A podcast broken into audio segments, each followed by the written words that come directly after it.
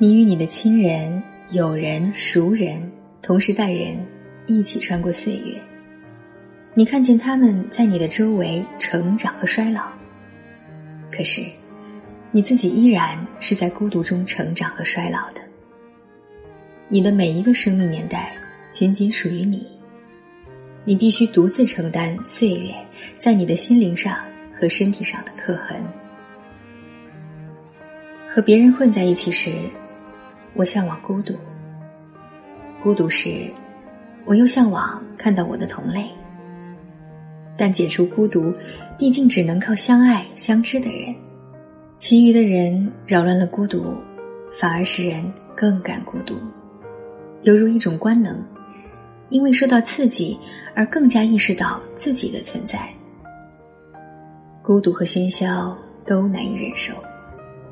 如果一定要忍受，我宁可选择孤独。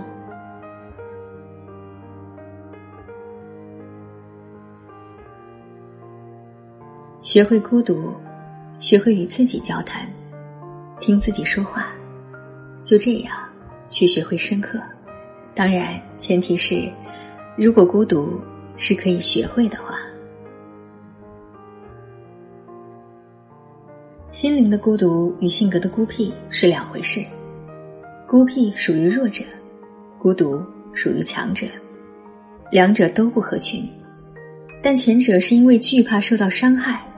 后者是因为精神上的超群卓绝，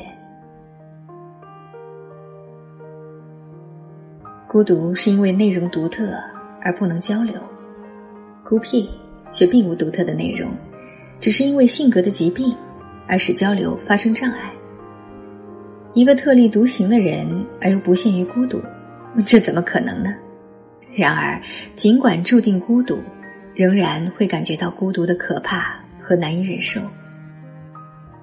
上帝给了他一个与众不同的灵魂，却又赋予他与普通人一样的对人间温暖的需要，这正是悲剧性之所在。越是丰盈的灵魂，往往越能敏锐的意识到残缺，有越强烈的孤独感，在内在丰盈的衬照下，方见人生的缺憾。反之，不安孤独。也许正意味着内在的贫乏。孤独与创造，孰为因果？也许互为因果。一个疏于交往的人，会更多的关注自己的内心世界；一个人专注于创造，也会导致人际关系的疏远。那些不幸的天才，例如尼采和梵高，他们最大的不幸，并不在于无人理解。因为精神上的孤独是可以用创造来安慰的，而恰恰在于得不到普通的人间温暖，活着时就成了被人群遗弃的孤魂。孤独者必不合时宜，然而一切都可以成为时髦，包括孤独。凡人群聚集之处，必有孤独。我怀着我的孤独离开人群，来到郊外。我的孤独带着如此浓烈的爱意，爱着田野里的花朵、小草、树木和河流。原来，孤独也是一种爱。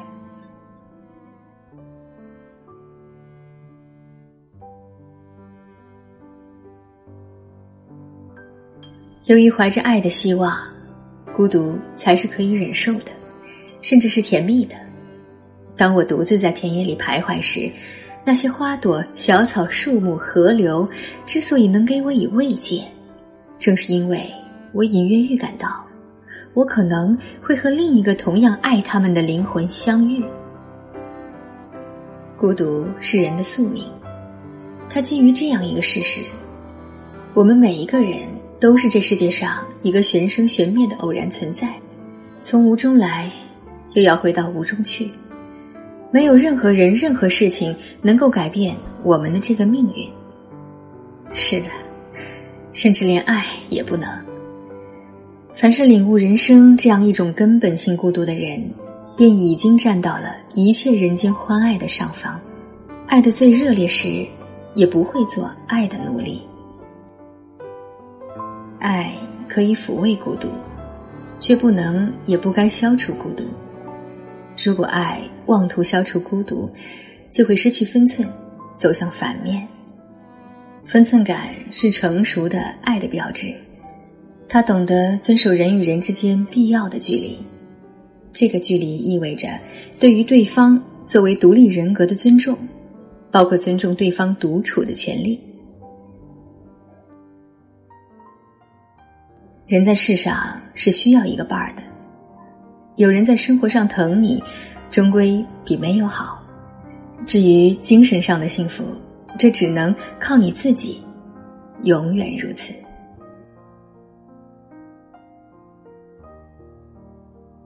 只要你心中的那个美好天地完好无损，那块新大陆常在，就没有人能夺走你的幸福。在我的生活中，不能没有这样一个伴侣。我和他互相视为命根子，真正感到谁也缺不了谁。我自问是一个很有自我的人，能够欣赏孤独、寂寞、独处的妙趣，但我就是不能没有这样一个伴侣。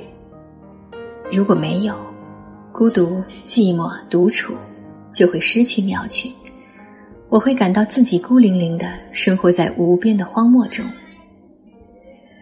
我把我的孤独丢失在路上了，许多热心人围着我要帮我寻找，我等着他们走开。如果他们不走开，我怎么能找回我的孤独呢？如果找不回我的孤独，我又怎么来见你呢？孤独源于爱，无爱的人不会孤独。也许，孤独是爱的最意味深长的赠品。受此赠礼的人，从此学会了爱自己，也学会了理解别的孤独的灵魂和深藏于他们之中的深邃的爱，从而为自己建立了一个珍贵的精神世界。